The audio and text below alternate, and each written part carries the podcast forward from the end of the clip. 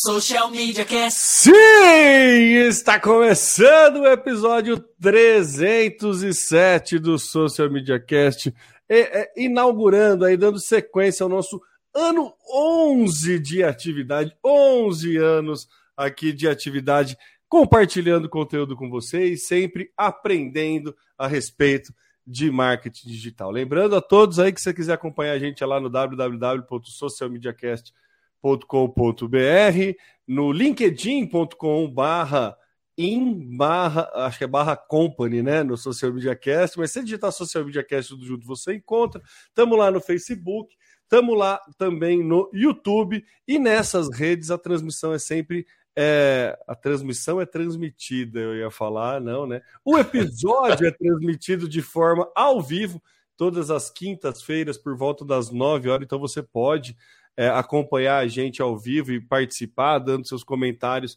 durante as gravações. E se você quiser é, ouvir depois, no momento on demand na sua vida aí você pode buscar em qualquer em todos e quaisquer agregadores de podcast está lá no Spotify, no Deezer, no Google, na Apple, é só buscar por Social Media Cast que você encontra a gente lá. Eu sou o Temo Mori, o arroba Temo Mori no Twitter. Eu, eu ainda falo Facebook, mas é, facebook.com.br Temo Mori, mas eu confesso que Facebook eu só entro para ver as lembranças quando vem notificação. Dificilmente eu estou consumindo alguma coisa lá no Facebook. Mas, né, para manter a, a, a, entrada de 11 anos, eu ainda falo Facebook, mas a rede que eu sou mais ativo é o LinkedIn, linkedin.com.br barra e também lá no Instagram, no arroba Temo Mori. Enfim, eu sou o Temo Mori em todas as redes sociais, inclusive fora delas, e jamais estaria desacompanhado. Estou sempre aqui com o meu parceiro de casa reformada, Samuca.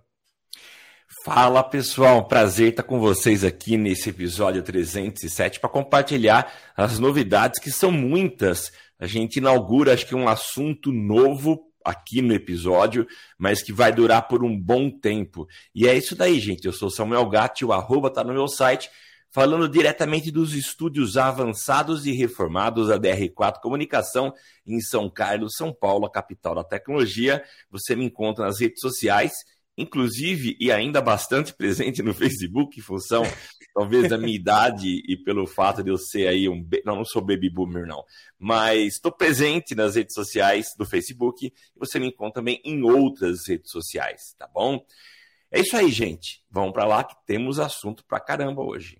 Vamos para a pauta, Samuca. Já que você já fez o gancho aí dos baby boomers, eu vi que você trouxe uma, uma, uma pauta aqui interessante, que é a participação dos boomers é, cresce nas redes sociais nos últimos anos? Verdade, Temo. Eu estava outro dia ouvindo por que o nome Baby Boomer. É interessante isso, né? Eu amo podcast, eu aprendo muito e principalmente quando eu estou pedalando, parece que é o momento de mais aprendizado para mim, porque eu só pedalo com podcast. Baby Boomer foi a explosão de bebês que nasceram no pós-guerra. Então o pessoal voltou e aí a vontade de fazer filho era gigante. Então essa é a geração que nasceu nesse período aí, que, se eu não me engano, compreende de 46 a 64. Mas a gente não vai falar aqui sobre gerações, mas especificamente dos baby boomers. Existe aquela história que a gente ouve direto aí, né, de que redes sociais é para gente mais nova, e principalmente Instagram. Então, Instagram até pouco tempo atrás era uma terra em que os mais idosos ou com o, o RG mais antigo não eram presentes, mas pelo que a gente percebe, essa geração está de fato entrando de cabeça nas redes sociais. Eu acho que um grande impulso desse, dessa migração ou desse, desse caminho que as pessoas, os baby boomers tomaram, foi em função da pandemia, que forçou, até por uma questão de necessidade de comunicação, e de relacionamento social que as pessoas entrassem de fato nas redes sociais, né? Mas isso aqui é simplesmente uma constatação que eu faço, mas vamos aos dados. A, a, a pesquisa não é tão recente, ela é do final do ano, mas ela mostra, só para dar aqui a referência, o estudo Beyond que é um relatório global produzido pela Cantar, que tem sempre dados interessantes que a gente tem colocado aqui para vocês. É, e ela mostrou que tem um crescimento considerável de adultos com mais de 65 anos nas, nos meios digitais. Né? Os dados são de 2015 a 2022, e para vocês terem uma ideia, Facebook teve um crescimento de 225%. No YouTube, isso aqui é um dado interessante, 886. No bastante, né? No WhatsApp, 707%. E agora, aos sobrinhos, aos filhos que achavam que o Instagram ainda era uma terra onde não existiam aqueles comentários de titias e mamães que deixavam essas pessoas constrangidas, prepare-se, porque o Instagram teve nesse período um crescimento dessa geração de quase 5 mil por cento, 4.937% então, é, que migraram para o Instagram, ou começaram a utilizar o Instagram como uma plataforma de, de digital, né, para relacionamento para as pessoas. Eu achei muito interessante esses dados e para nós que trabalhamos com marketing digital é uma reflexão muito interessante que a gente precisa fazer. É, há uma tendência meio geral de dizer assim, a gente trabalha com uh, anúncios para faixa etária mais jovem no Facebook, mais, mais jovem no Instagram e mais velha no Facebook. Então, acho que é interessante a gente repensar isso e olhar ou mirar nossas estratégias, nossas ações também para esse público de faixa etária maior, também para Instagram. Uh, ah, para a gente não estar tá perdendo pontos de contatos com esse público, né? É interessante ver que as redes sociais, embora elas tenham no começo uma certa dificuldade, existe um atrito nos primeiros contatos de qualquer pessoa com uma rede social, mas de uma curva de aprendizagem, né? E pelo que a gente percebe, é, os baby boomers parece que já romperam essa fase de atrito e começam a olhar para a plataforma como um ambiente legal, gostam e estão consumindo bastante. Então, achei interessante compartilhar isso, Temo, para os nossos ouvintes, uh, ah, para a gente começar a olhar um pouquinho além daquilo do que dizem e daquilo que a gente imagina. Mas existem dados apontando um caminho interessantíssimo e que vale a pena a gente estar tá por dentro. Muito legal, Sabuca, muito legal. Acho que alguma, alguns números também que mostram a representatividade desse público, principalmente no Facebook, né, onde a gente tem essa mesma é, pauta, mesma fonte aqui, é, traz, né, que subiu de, de, de 2% para 7% nos últimos sete anos. Né, e, e, o grupo de 12 a 19 caiu, né, diminuiu de 22% a 11%. Então, tem mesmo esse movimento né, dos jovens é, é, a gente fala, fala isso há muito tempo aqui, né? Do, é o famoso me deixa aqui na esquina que eu vou andando, né? Exatamente. né, para não passar com o pai na frente, porque a, a, mas no Instagram, né, a turminha, a, a, turminha jovem, eles têm mais de um perfil, né? Existe uma estratégia ali que eles usam para tentar é, burlar, ou tem os amigos próximos que daí não coloca os pais, sabe? Então, existe algum, alguns artifícios ali que no Facebook já era mais difícil de fazer. É.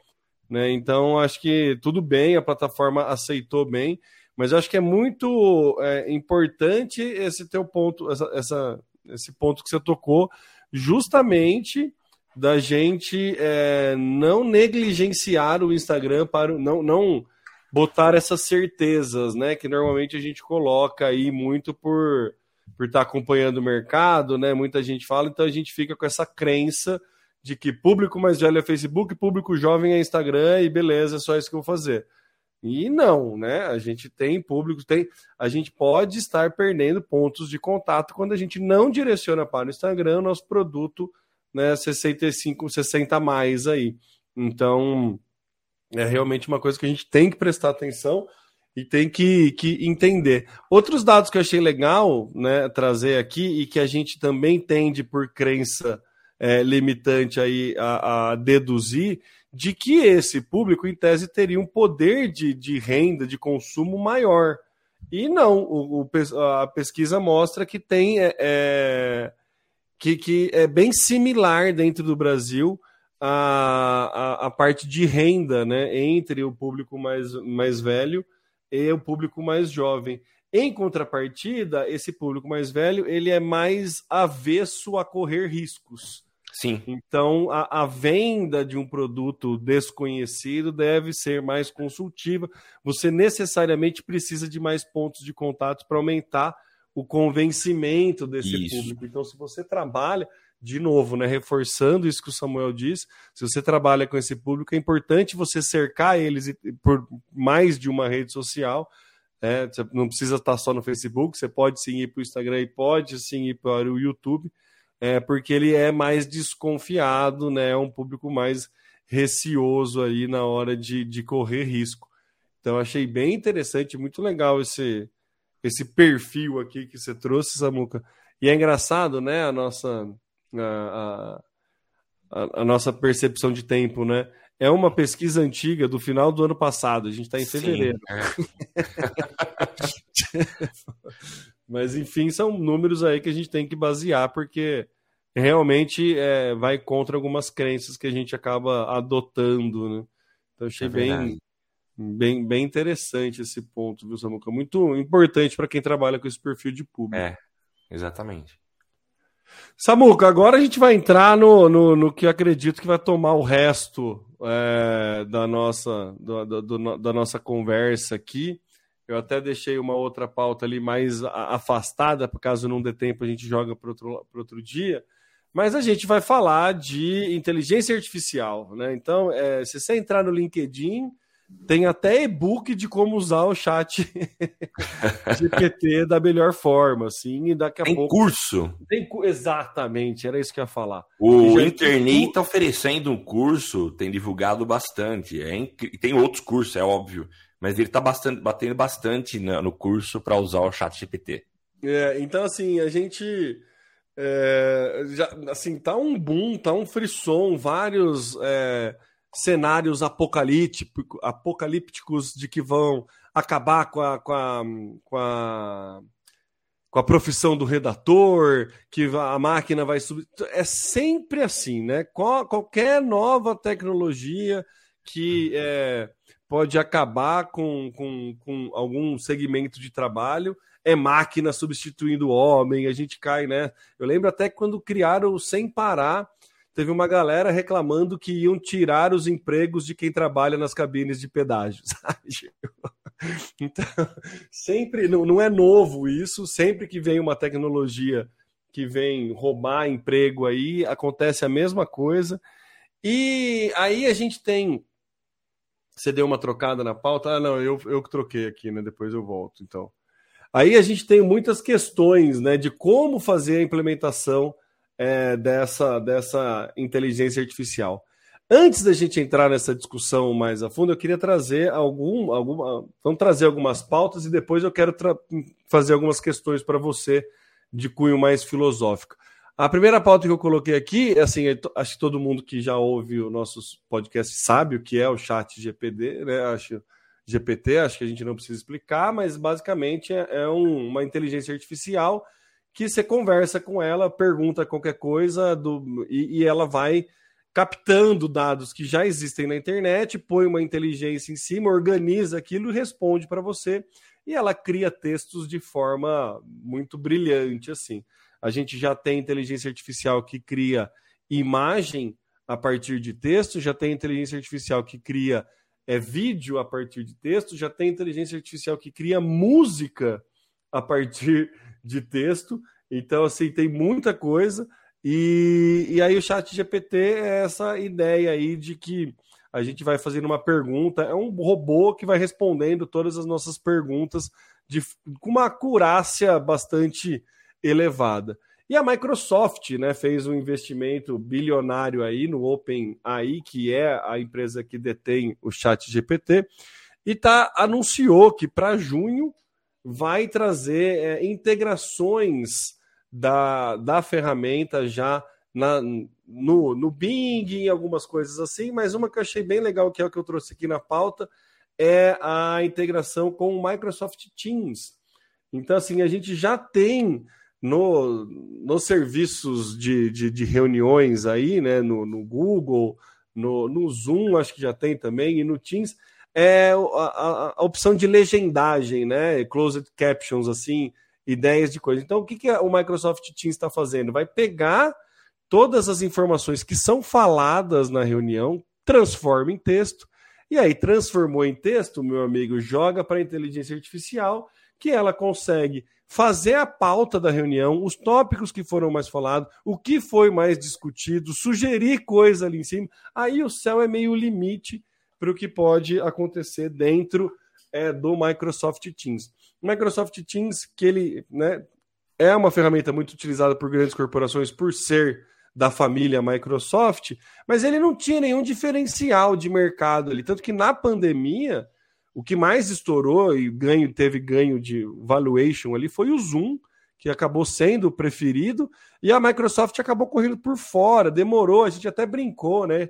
Que a Microsoft podia ter eh, implementado o Skype, né? Que já tinha a, a, a força do Skype há um bom tempo que poderia ter né, incentivado mais o Skype, mas aí o Bill Gates está tá dando a volta por cima, implementando é, essas funcionalidades aí no Microsoft Teams.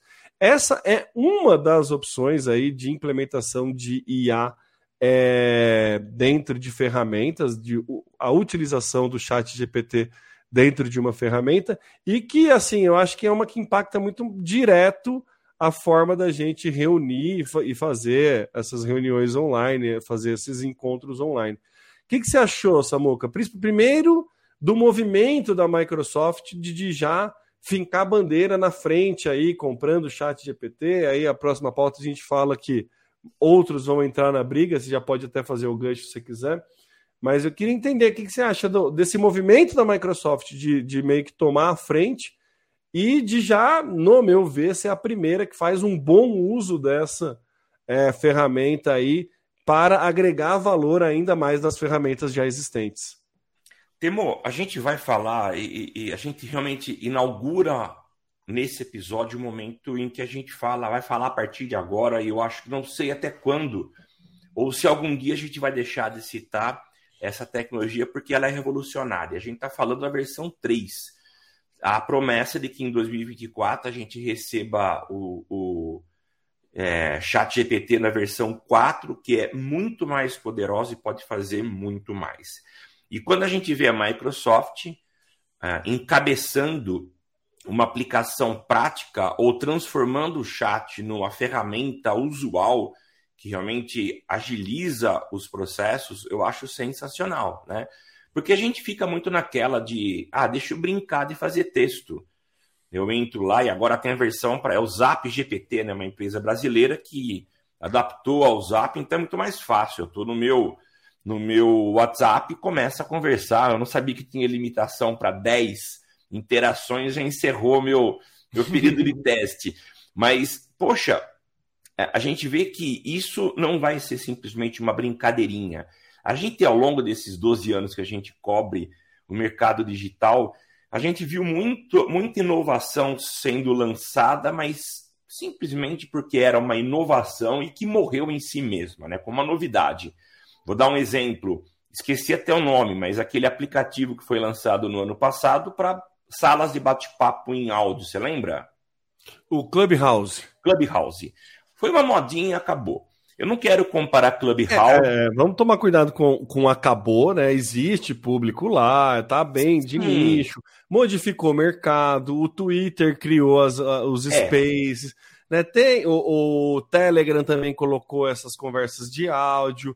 É, basicamente também é uma funcionalidade que já tinha no Slack. Então é uma um, um, assim, né? Ele cumpriu o seu papel ali Sim, de, de é. inovação e, ainda, né, ele pode ser comprado, adequado, né? morreu, é. né, passou é, é muito. Passou é, eu, um hype, tudo bem. É, eu, exatamente, Temo, eu, obrigado pela correção, eu acho que eu fui aqui catastrófico. É. é. o que eu queria dizer é isso, era o hype, era aquela modinha, uh, e, o, e é o diferente, pelas perspectivas que a gente vê, nessa modalidade de inteligência artificial, a gente percebe que vai ser muito mais aplicável porque ela tem uma capilaridade maior. Eu posso aplicar em vários setores, em vários produtos. Então, eu acho que ela tem uma chance de perpetuar muito maior. Então, o que a Microsoft fez, e você fala, você tocou num ponto que eu acho que é chave, quando você transforma ah, o áudio em texto, aí o céu é o limite de fato e você consegue fazer o que você quiser. Tendo uma inteligência artificial para organizar o pós-reunião, que eu acho que é a proposta da Microsoft dentro do Teams, eu acho que você ganha em produtividade um montão. Né? Você tem uma facilitação, você tem como fazer um follow-up no pós-reunião, que acontece muitas vezes é que as reuniões elas são uh, uh, muito legais, mas talvez elas são pouco produtivas. Há uma tendência, não sei se é tendência ainda, mas eu lembro quando eu tinha minha agência nos moldes gigantes, éramos em 13 pessoas, e às vezes a gente fazia reunião de diretoria, éramos em sete diretores, a gente fazia a reunião em pé, porque Sim. ela era mais rápida, a gente não ficava jogando conversa fora, a gente era direto. E a gente conseguia ser mais efetivo no pós-reunião. Né? É, existe ainda aquela coisa de ter alguém secretariando a reunião, que também é muito bom, e me parece que o que o, o Teams está propondo, já que o Teams é uma, uma, como uma das ferramentas, ela é para reunião, eu acho que a, o uso da inteligência artificial para organizar o, o, que foi conversado e, e facilitar o pós-reunião eu acho sensacional isso. Então, acho que já é um primeiro bom uso que a gente está vendo numa ferramenta que vai estar tá disponível para a gente, com certeza para os assinantes, mas eu acho sensacional. É, é isso, Samuca. Você falou da reunião em pé, eu lembro de um meme que era o pessoal fazendo reunião de, de em prancha, sabe? Tipo, aquele Ups. abdominal. Aí vai ser mais produtivo ainda. Mas é, é, é isso. O que eu acho legal, assim, é a Microsoft já entendendo como fazer um uso da ferramenta. Porque até então tá para o usuário fazer o uso, né? Tá para o usuário brincar, tá para o usuário criar. O Facebook criou o Make a Video lá com a inteligência artificial para fazer vídeo para os anúncios dele, mas ainda né, bem incipiente. Mas é, é, o chat GPT ele é uma ferramenta que está ali para o usuário final usar e não tinha nenhuma implementação ainda é, para business, né? Na, na, na, em alguma grande empresa que ganha uma grande escala. E aí ele fazer esse papel de secretariar a, a reunião faz muito sentido, porque ele vai conseguir entender ponto alto, ele vai conseguir entender tempo que ficou, você vai fazer é, a, a, você pode fazer uma busca do que foi falado na reunião com muito mais inteligência, com muito mais é, eficiência. Então, achei golaço da Microsoft aqui Sim, usando, começando a, a, utilizar e já implementar, e já anunciou, né? Que vai para o Bing, que vai para as outras ferramentas. Então, é, é, isso que você citou. É um assunto que vai permear aqui o cast durante muito tempo, assim, não é algo que, que vai, que a gente não, não acha que vai ser um modismo, vai ser algo que vai sim é, ter um papel modificador de como a gente vai trabalhar. Então eu acho que é bem interessante. É, essa briga de IA tá tão grande que o, o Baidu também já entrou na briga com o Ernie e o Google anunciou o Bard, né? É, fala é. um pouco do, da Baidu aí, Samuca. Poxa, Temo, é... eu não sei, eu imagino que a gente caminha, ou as empresas caminham com seus setores de desenvolvimento de projetos e novos produtos, é, parece que meio em, em, em, simultaneamente, né? Elas não se conversam, mas todas estão bebendo da mesma fonte de tecnologia uh, e aproveitando aquilo que é disponibilizado e que pode ser aplicado aos seus produtos, né?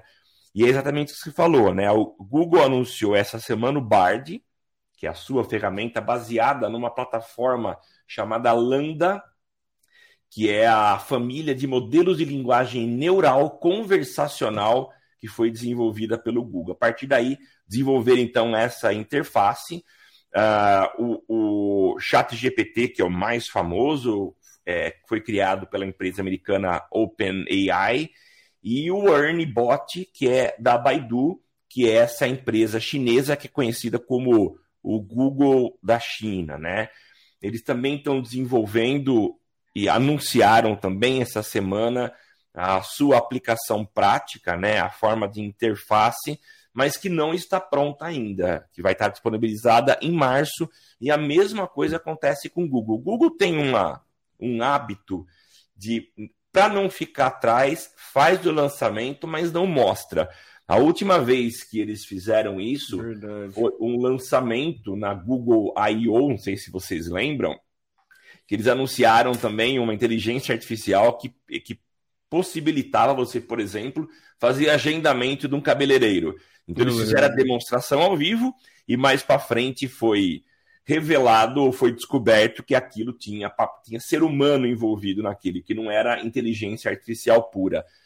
É uma necessidade que eles têm de mostrar. E aqui aconteceu a mesma coisa. Google anunciou também que já tem essa tecnologia, que tem uma interface que pode ser utilizada, mas que por enquanto é um público restrito que está experimentando e que em breve eles vão abrir, mas não mostraram quem que é esse público. Então, provavelmente, eles ainda não tenham isso totalmente acabado para ser utilizado. Falei da, do Baidu, mas eu quero falar um pouquinho da OpenAI, que é essa empresa que é a, a, a mais badalada, e dizer quem é que está por trás dela. Né? A gente tem vários dos seus fundadores, eu vou falar o nome deles, quero ver se você conhece algum deles. Sam Altman, é, Ilya Sutskever, Greg Brockman, Wojciech Zerenka, John Schumann. Você conhece algum deles, Temo? De nome, não. Não, tá. não relacionando o nome à pessoa, viu, Samuca, agora. Tá, eu também não conheço. Eu tenho certeza que você não conhece nenhum deles. Mas se eu falar Elon Musk, você ah, com certeza conhece. Elon Musk deixou a, a gestão da empresa, ele continua vinculado, mas como um colaborador. E todos eles pertencem a grandes corporações como LinkedIn, PayPal, uh, Microsoft, enfim, empresas que a gente já conhece. E eles começaram a trabalhar nessa empresa ou acreditaram na proposta da OpenAI em 2015, ou seja, eles vêm trabalhando há muito tempo e já era promissor naquela época. E se essas pessoas que estão vinculadas a essas grandes empresas entraram como apoiadores nesse projeto, era óbvio que eles enxergavam potencial e a gente começa a ver agora na prática, e qualquer um pode experimentar o resultado disso. É, a gente ainda vai discutir bastante, Temo, a aplicação da inteligência artificial ou desse, dessa tecnologia no marketing digital. Eu fiz uma experiência na semana passada, eu acabei não utilizando o, o resultado, né? Mas eu estava criando um anúncio para um cliente, uh, eu dei alguns parâmetros e ele me entregou um texto. E olha, o texto tinha o nível de precisão, o nível de informação que eu queria passar, e ele criou muito grande. Então, principalmente na área de copy, criação de textos, redação publicitária, essa ferramenta talvez ajude bastante. A gente pode entrar até numa outra discussão. Eu acho que hoje não é não temos tempo para isso, mas a questão ética, a questão de quem está criando essa, esse conteúdo é uma máquina, é isso com base é. nas informações que ela criou, é, isso é plágio, não é? Mas eu acho que é algo interessante da gente discutir. Eu acho que a gente podia até trazer algum, uma, alguém de filosofia para cá, Nossa, viu, Samuca, para ver se essa é, é, se a máquina for machista, a culpa é de quem? Né? Sim. É. é, é, é maluco, né? A gente começar a pensar nisso, né? Então aí a culpa vai ser de quem? A, a máquina só pega o conteúdo que já está, né? Que já existe, reorganiza dentro de uma resposta que ela entende é por conta de uma pesquisa mas aí a pessoa, né, se, dá para você tentar induzir a máquina a ser machista ou racista, alguma coisa assim, e aí se ela for, né? Sim. Mas, o, o, Samuca, você falou, né, dessa, da questão do, de copy, né, que vai mudar muito o mercado, e aí eu botei na pauta até uma análise é, que o Rafael Rez fez sobre a inclusão do chat GPT e também da, é, da inteligência artificial como um todo, como que vai funcionar. E, e para mim, até agora, foi a análise mais sóbria e mais precisa que, que, que eu já li a respeito dessas novas tecnologias. E aí a gente, ele faz, eu vou muito parafrasear dele, não, não, não quero, não, não é minha a, a análise, eu só concordo com ele, estou replicando a análise dele aqui. É, sem a consciência dele, mas acredito que não tem problema. Se ele botou no Instagram dele, está livre e tem o link, né? Então, é... então acredito não ter problema. Mas ele fala uma coisa que, se a gente pensar num, num, num histórico de agência e da produção de copy publicitário, é... dificilmente ou quase nunca o copy publicitário é feito por alguém técnico de dentro da empresa. Sempre tem uma empresa do agronegócio, uma empresa, vou botar agronegócio como exemplo, uma empresa que contrata uma agência e essa agência é, ela terceiriza a necessidade de criação de conteúdo para uma agência, essa agência quarteiriza para um copy, passa um brief e esse copy, o que, que ele faz? através de uma pesquisa que ele bate no Google, vai lá, estuda um pouco a respeito é, daquele segmento de mercado e cria um texto a partir do estudo que ele fez. Esse é o modus operandi de pelo menos 15 anos. Se a gente olhar de hoje para 15 anos atrás, desde o boom do digital e criação de conteúdo, e o conteúdo é rei e tudo mais, esse é meio que o modus operandi da a profissão social media, que até dá nome, que não é nem profissão mais, né? Porque já você precisa fazer, editar vídeo, fazer tudo, né? Que já ramificou, mas que a gente teve que manteve a marca Social Media Cast. Né? Hoje nem, tão, nem representa tanto né, o assunto falado aqui, mas enfim, é, acho que faz parte do, do histórico. De 15 anos para trás, é, é, exatamente assim, nunca foi. E a gente começa, vai uns quatro, três anos para trás, a falar da importância da criação do próprio cliente, ajudar na criação de conteúdo, porque aí humaniza mais a coisa, e esse humanizar também é um termo é bastante controverso aí na aplicação dele. Mas o que o Rafael, Rafael Rez fala é que assim, este tipo de trabalho vai acabar sendo vai, vai acabar a máquina vai substituir esse tipo de trabalho que nada mais é do que um trabalho robotizado de você pegar fazer uma pesquisa a respeito no, no mercado e escrever um texto lá. O Rafael fala vai acabar? Vai acabar o, tra o trabalho bosta vai acabar. É exatamente isso. Porque ficou-se, né, criou-se esse modus operandi. E aí não dá para a gente pegar um copy quarteirizado, nem sei se existe esse termo, mas enfim, é, e falar para ele virar especialista em um segmento para criar e ter é, humanização suficiente de opinar em cima de um determinado segmento. Porque fica muito caro, a conta não fecha. A agência até teve um processo também nos últimos 15 anos de agência se especializando em alguns mercados para ter uma melhora de, da produção de conteúdo nesses nichos, que faz todo o sentido. Então você vê agências indo para o agro, agências de tecnologia, tem até agências para agências, né? Então, assim, é, existe um, um, ganho de expertise, mas é, maioritária, majoritariamente, todo o conteúdo criado é a, através de pesquisa. Você vai lá, tendências para o mercado audiovisual, bate no Google, vê uma lista de sete, você pega três e coloca mais duas ali e, re, e remastiga aquele conteúdo que fica pasteurizadão. A gente tem gente que só traduz conteúdo. A gente sabe que no LinkedIn acontece muito disso. Né? Pessoas que só traduzem conteúdo e postam como se fosse novidade. Então, é um mercado muito corrompido por essas artimanhas de só repasteurizar o que já foi industrializado. E aí que é o ponto que eu acho mais legal. E aí, quando vem uma tecnologia dessa, vai virar para a gente falar, amigo, não adianta mais fazer essa coisa pasteurizada, porque a máquina faz. E muito melhor do que você porque ela tem acesso a muito mais informação, ela é muito mais eficiente, ela pesquisa em muito mais coisas e a capacidade de aprendizagem dela é muito maior do que o seu. E ela é muito mais barata. Então, aí a gente vai ter uma transformação de mercado, principalmente na produção de conteúdo, onde a criação estratégica, o raciocínio, a, a, opinião em cima da coisa vai efetivamente ser o diferencial, porque isso a máquina não consegue fazer. Ela não consegue concatenar duas ideias diferentes de mercados distintos e, te, e tirar uma terceira. Ela consegue organizar aquelas informações e passar um texto para você.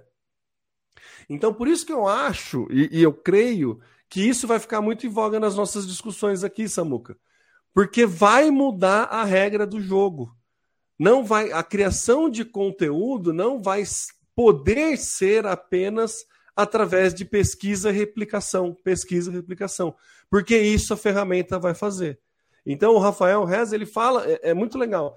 O profissional que usa a inteligência artificial vai sair na frente do profissional que não usa. Mas a inteligência artificial por si só não vai sair na frente do profissional que não usa, porque ela não tem essa capacidade de criar coisa nova, de concatenar, enfim, ela só organiza e coloca, né, no, de uma forma muito, muito, muito clara, enfim, tem todas as habilidades da máquina.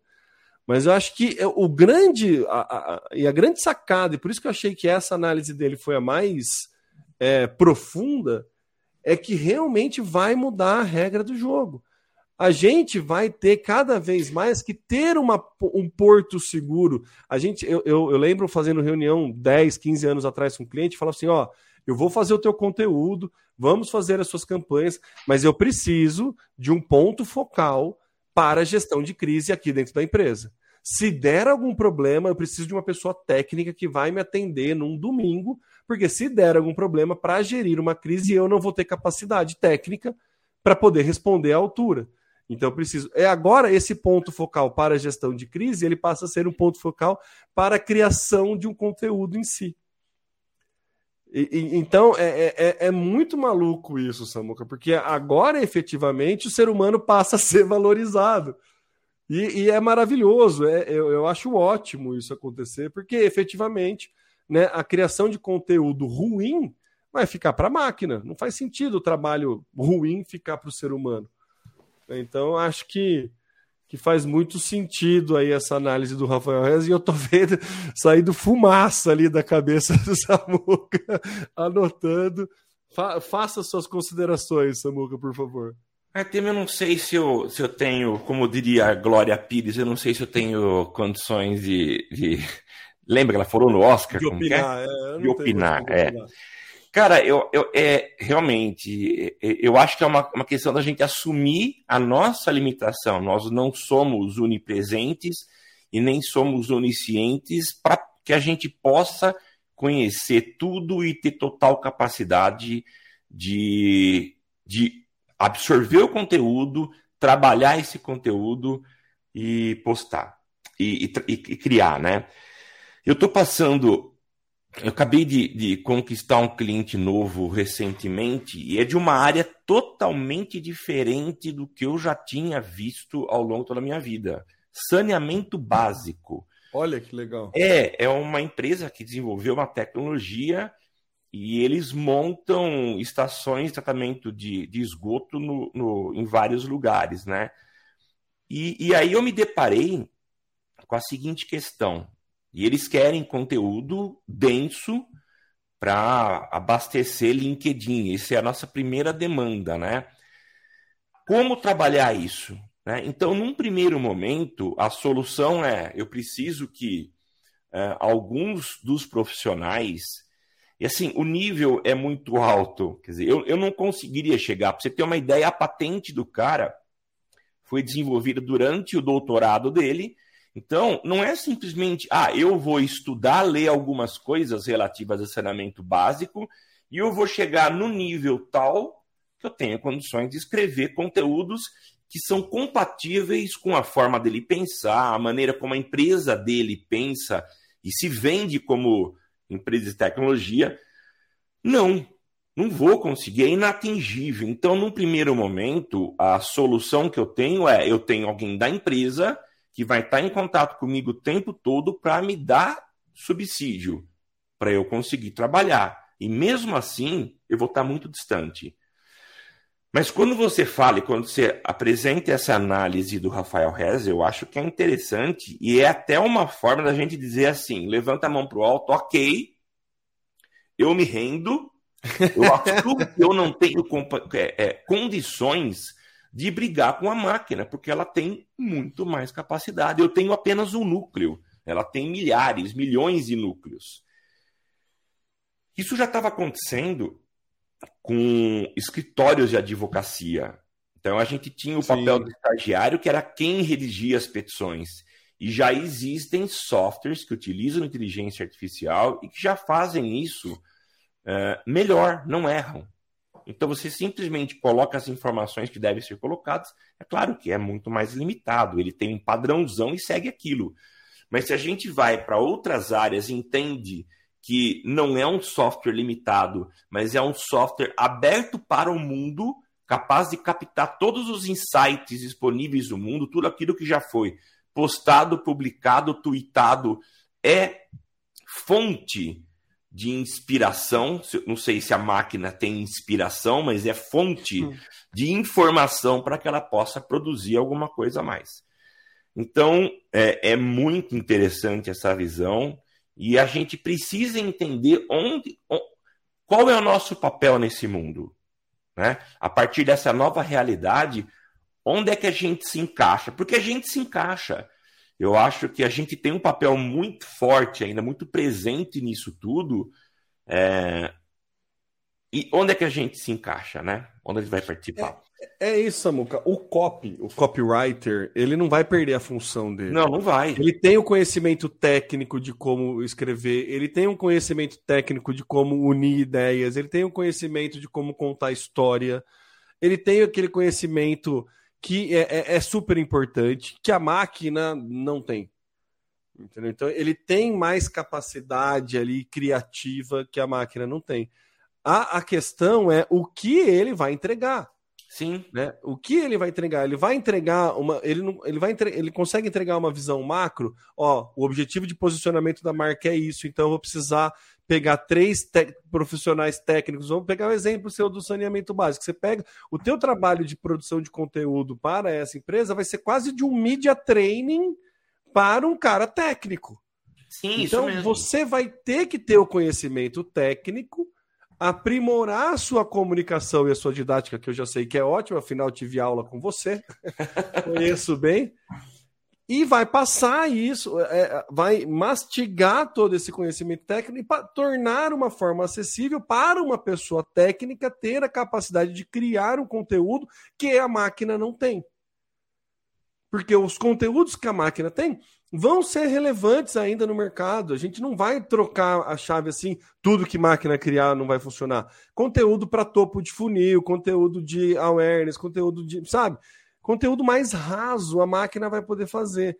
Mas na hora de uma venda consultiva, uma jornada de venda longa, por exemplo, B2B ou serviço, que você precisa de um, de um processo de, de, de, de ganho de confiança e passagem de segurança, né? Esse conteúdo tem que ser um conteúdo técnico e a máquina não vai conseguir fazer. Entendeu? Então, assim, é, é, é, é, por isso que eu falo que vai mudar um pouco a regra do jogo. Eu acho que não vai mudar de agora, tá? A gente tem um mercado que ele, infelizmente, ele funciona num, num, num modelo da galera né, criar fórmulas mágicas, reinventar a roda, enfim, um monte de coisa eu tô, eu tô numa vibe de estudar artigos de marketing antigos, né? Eu tô estudando a miopia de marketing de, acho que é 1960. Ah, que legal. E o cara fala do perigo que a energia, os fornecedores de energia elétrica é, passam ao não se identificarem, não se identificarem com, dentro de um setor de energia e sim só do setor de energia elétrica. Em 60 ele falava que podiam ter casas já com baterias o suficientemente, é, é, por conta de tecnologia, com baterias capazes de serem recarregadas pelo sol e abastecer a casa. em 1960. Caramba! então, assim, é, demorou até chegar. Hoje tá, popularizou a questão da energia eólica, solar principalmente, né? Mas, assim, o que, que, tá, que, que a CPFL está fazendo? Ela está fazendo as plantas de, de energia, de melhoria de eficiência. Ela não trabalha só no ramo de entrega de energia. Então, essa mudança de visão do mercado, ela demora muito para acontecer. Então, acho que não vai acontecer agora porque veio uma tecnologia. Também acho que não vai demorar 60 anos para mudar, como foi o caso aí do, do, do artigo. Mas, é, assim, eu acho que vai demorar uns 10 anos, pelo menos. Você pega conteúdos, é, é, livros de 10 anos atrás de marketing de conteúdo, ainda tem muita coisa relevante Sim. que se aprende. Né? Então vai demorar um tempo. A questão é, como sempre, vai sair na frente quem já entender isso. Do mesmo jeito que a gente fez o episódio sobre metaverso com o Fernando e falou isso, cara. O risco é muito alto para você não experimentar pelo todo o caminho que está indo. É isso mesmo. E, e, eu faço um paralelo com a inteligência artificial. O risco é muito grande para você não experimentar e não entender. Entendeu? Então tem que colocar a inteligência artificial como ferramenta, tem que colocar ela como é, opção de trabalho e não tem que reclamar dela roubar emprego, porque ela está acabando com o emprego ruim. ela está acabando com o emprego que um robô pode fazer. E se um robô é. pode fazer, você não precisa ter um humano. Exatamente. Então, cabe a gente ganhar eficiência em outras coisas, sabe? Por isso que eu acho que vai, é, vai ser um, assim, vai ter muita pauta legal para a gente discutir disso. Vai. Sabe? Vai muita coisa legal, assim, porque vai entrar em questões filosóficas, vai entrar em questões éticas, vai entrar em questões de proteção de dado, vai entrar em muita coisa e vai mudar muito a regra do jogo. Sim. O que a gente, nós mortais, acho que tem que se, se adequar é a gente tem que fazer uso dela, ponto não tem como correr. É, nós, profissionais de marketing, tem que entender como fazer uso dela e tem que entender como fazer conteúdo além dela. Sim. A hora que a gente conseguir criar conteúdo além dela, a gente vai se diferenciar. A hora que a gente fizer conteúdo só a partir dela ou por ela, a gente vai cair na mesma vala comum de todo Nossa, mundo. Nossa, legal, Temo, gostei. Entendeu? Então, acho que é por isso que eu falei que a análise do resto foi a melhor que eu já vi, assim, cara. Porque, sabe, aquela tipo, explosão mental, assim, porque é isso, cara, é isso. Vale muito a pena. Ele fez uma live no Instagram, tem uns 15 minutinhos, assim. Recomendo muito assistir, porque foi muito sóbrio, assim, foi muito. Bom, ele é um cara espetacular, né? Então, Sim, demais. Só, é, ele por si só ele já tem né, uma forma espetacular de trabalho ali. Mas, enfim, eu acho que muda a regra do jogo. Assim, acho que esse é o ponto, sabe? Acho que vai. Vai ser maluco, sabe? Vai ser legal. vai Muito ser, legal. Vai ser legal. Vai ser legal. E aí a gente começa a ver as a, a, aplicações e ferramenta, assim como a Microsoft coloca no Teams, o Google vai poder colocar em qualquer outro lugar, né? Vai poder jogar para o Meet. E aí a gente vai ver a, a a corrida das big techs aí para se posicionar como detentora da, da melhor ferramenta para isso, né?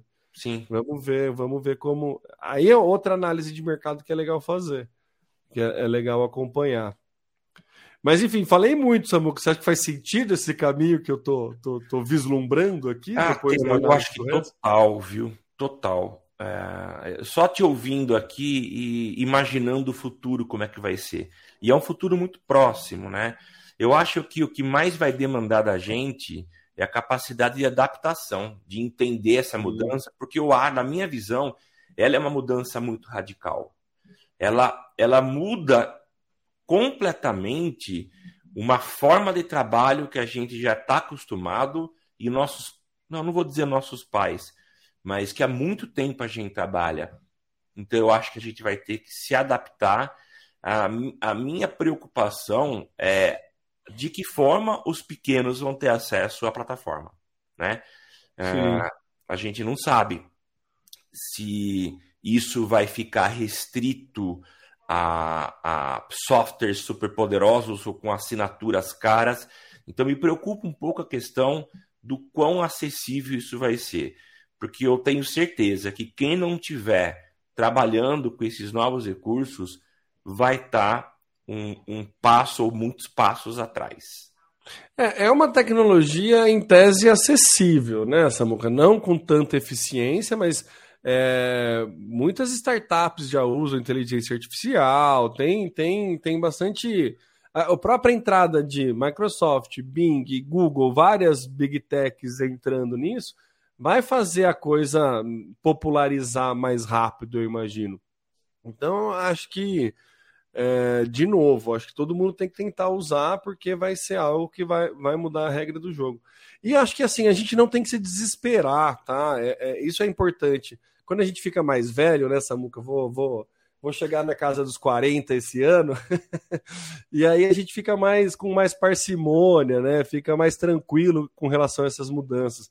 Eu, eu comparo assim, cara, a gente passou por uma entrada. A não existência de internet para a existência de internet.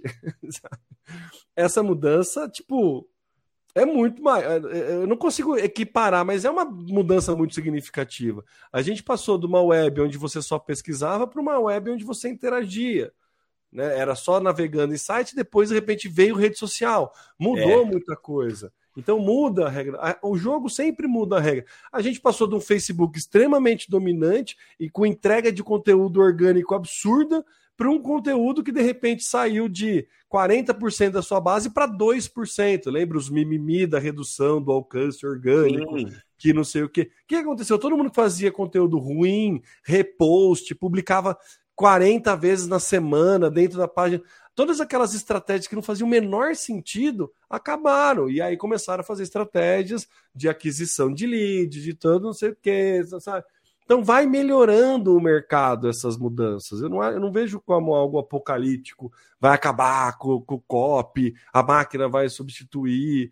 Né? Então acho que vai ser é algo que vem para melhorar, é algo que vem para valorizar ainda mais o trabalho do humano e não para competir com ele.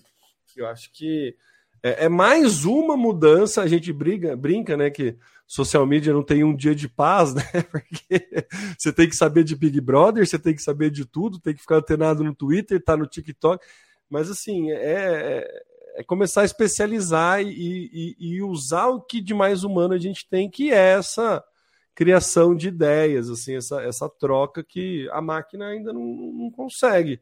Ela reorganiza dado basicamente, de uma forma muito simplória, é isso que ela faz, né? Então, eu acho que vai ser uma mudança bem significativa, assim como essas outras que eu citei, e que vai mudar a forma da gente pensar a estratégia. Quem enxerga a estratégia como um macro não vai sofrer tanto. Quem opera a ferramenta, aí vai sofrer muito que Sim. é o caso de quem, ah, eu sou muito bom em, em, fazer crescer seguidores no Facebook de forma sem pagar nada. Aí o Facebook trocou a diminuiu o alcance e essa galera ficou para trás. Né? Então quem olhava por cima, entendia todo o processo e trabalha assim, não tem o que se preocupar, tem que se preocupar de entender e, e como utilizar. Então, de novo, né? Quando a gente fica mais velho, a gente fica mais, mais cabreiro, né, Samuca? É o, Sim. o macaco velho não mete a mão na cumbuca, não? Não. Usando essa maravilhosa frase aqui que cabe muito no podcast, né? Macaco velho. Macaco velho, exatamente. Mas é isso, Samuca. Discutimos bastante aí sobre é, Legal, inteligência artificial e acho que é um assunto que, cara, se prepara, que a gente vai falar muito disso aqui. Eu achei, achei que a gente ia falar mais de metaverso, confesso, esse ano. Então, mas eu acho que isso aí tá despontando. É, tá mais, tá mais, mais, mais próximo, né? O metaverso Sim. ainda, ainda a barreira de entrada parece ser maior. Eu, eu, também acho a barreira, eu acho mais, mas não sei, Temo. É quando a gente fala de metaverso, ainda é tudo muito muito abstrato para a gente. Por mais uhum. que existam alguns pontos de contato, mas ainda é muito abstrato. Então eu não sei, eu não sei qual deles está mais próximo da gente. É, é, o chat GPT por conta que é um chatbot, né? Então a gente está acostumado ali a entrar em SA. Então, e é muito fácil, é muito amigável conversar com o chat GPT. Por exemplo, eu, eu fiz na época da Copa eu fiz um texto, né, no LinkedIn a respeito é, do chat GPT e eu perguntei para ele, né? Como ensinar o Neymar a declarar imposto de renda? E aí ele responde assim: Neymar é um jogador de futebol, não sei o que lá. Se você quiser explicar para ele, diga que, primeiro, e daí um passo a passo de como declarar imposto de renda. Entendeu? É, é, é, é assim, ele junta duas ideias distintas, que eu queria ver justamente como ele faz essa junção. Mas fica muito claro que tá separado. Ele fala um pouco do Neymar e depois fala do, negócio. Não dá pra. A, a pitada humana do humor ali ó, se você seguir esse passo, você vai fazer e, e, brincar, viu, Neymar? Você pode. Esses aproveitamentos de hype, essas coisas, não tem como substituir, sabe? Então, acho que vai mudar a regra? Vai mudar a regra. Mas, de novo, vai é, melhorar o mercado. Eu, eu, eu imagino isso, assim. Acho que vai vai valorizar ainda mais quem faz o bom trabalho, quem olha uhum. tudo de cima. Então acho que essa é, é uma grande diferença aí. Legal. Certo, Samuca? Certo, Temão. Vamos deixar a última pauta para o próximo, né? Que eu achei legal. Vamos conversar é... sobre ela no, no próximo, então. É, eu acho. Acho que é, que é, que é importante. Dar um, um choque de realidade aí. Ó, tá, a gente tá tão bom no, no, podcast que a gente tá até deixando já teaser para os próximos. Entendeu? É, olha Beleza? só. Mas, amigos, então vamos chegando ao final aqui desse episódio 307. Acho que o episódio que a gente mais divagou a respeito de um único tema aqui.